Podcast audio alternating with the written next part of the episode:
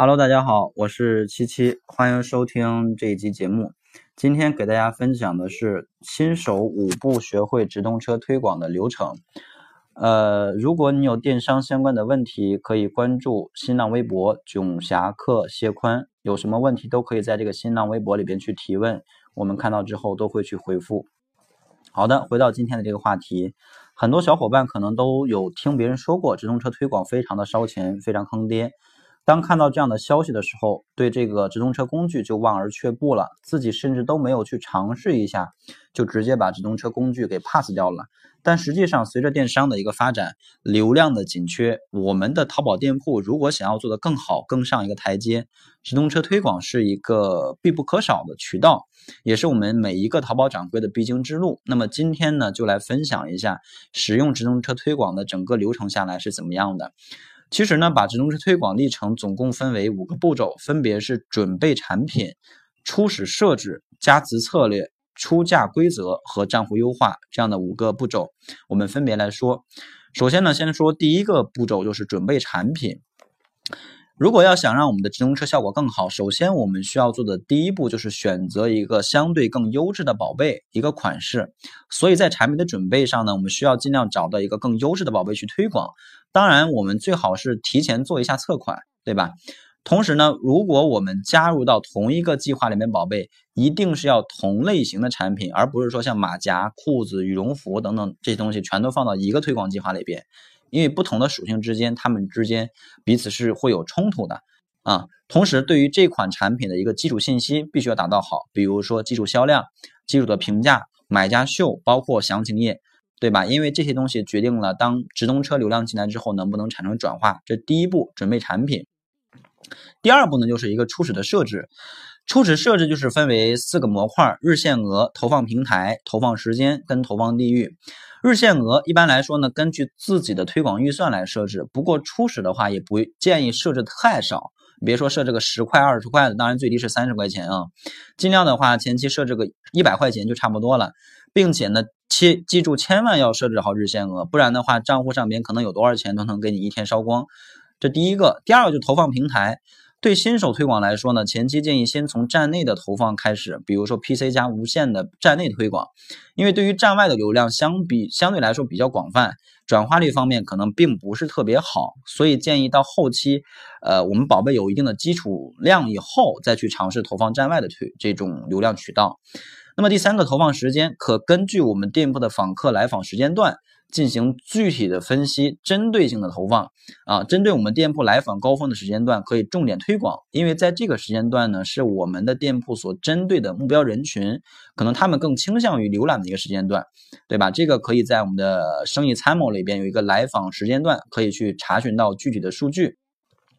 那么对于设置地域呢，直通车推广如何如何让我们的投入产出比更高？其核心就是让。钱花在应该花的地方，所以呢，我们可以针对访客对比里的这个，就是生意参谋里面有一个访客对比，看这里面的数据，分析出我们的店铺更受众的人群哪些省份占比比较高，那么可以重点的投放到这样的城市和省份。所以这是第二步对于账户推广的一个初始设置。第三步呢，就是加词策略啊。在直通车后台，我们添加关键词的时候，系统会默认的给我们推荐很多跟我们的产品可能相关的推荐词，分别为 PC 关键词跟无线关键词的这样的一些词包。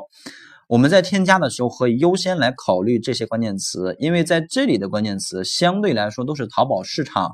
目前来说有一定的曝光指数和和这个数据的关键词。其次就是我们在考虑呃相关性和展现指数这两个综合指标。来去添加词包里边的关键词啊，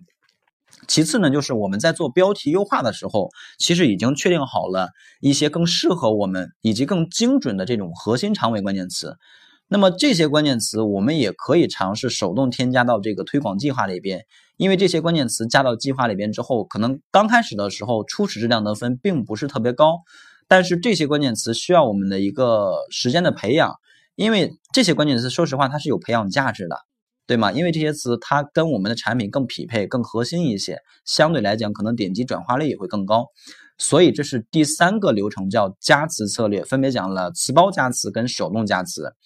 那么第四步呢，就是出价规则。啊，给大家分享两种出价规则，分别是升价法和降价法。那所谓的升价法，就是我们添加关键词以后，如果一开始出价相对比较低，位置也比较靠后，那么会直接导致展现量和曝光量以及点击量都非常的少，质量得分就会快速的降低或者起不来，对吧？导致我们的平均点击花费就很高。此时呢，可能就需要。我们可能就会想到，我是不是要降低我的这个出价来，呃，来控制我的 PPC 呀？但实际上你会发现，出价越低，展现量就更少，从此呢可能会进入一个恶性循环的状态。所以，针对于这种关键词，我们可以尝试升价法则，通过升价的方法来拉动整体的一个呃一个数据啊，一个数据，这是升价法。然后接下来我们讲一下就是这个降价法则啊，降价法则。所谓的降价法则呢？使用降价法则的话，建议针对宝贝自身权重就非常不错的这样的产品啊，然后筛选一批指数搜索指数比较高的长尾关键词，添加到我们这个计划里边，并且初始的时候出价不要特别高，排名呢尽量要进入到前五页啊，尽量要进入到前五页，因为前五页的话，呃，才能够有一个相对不错的展现量，对吧？并且去设置好时间折扣和投放地域。通过这种方法，可以去培养关键词的权重。初始的时候可能相对来说会比较烧钱，但是由于我们的宝贝自身的数据表现本身就不错，那么我们的账户权重以及关键词的权重也会很快的提升起来。这个时候呢，我们的出价也就能慢慢的降下来了。所以这是第四个流程，叫出价规则。那么最后一个流程就是这个账户的优化。其实对于账户优化来讲，我们最直接需要使用的就和每天观察的一个东西就是直通车的这个数据报表啊。那么对于低展现高点击率以及低展现高转化率的这样的词，我们可以尝试提价；而对于高展现低点击率、高展现低转化率的词，这样的词我们可以尝试降价；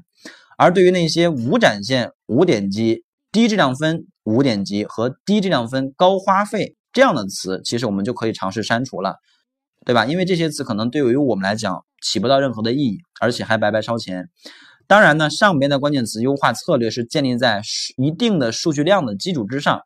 当数据稳定下来之后，如果关键词有以上的表现，我们可以根据这样的方式来进行账户的一个呃整体的优化和调整啊，整体的优化和调整。所以这就是我们整个的推广流程，分别是。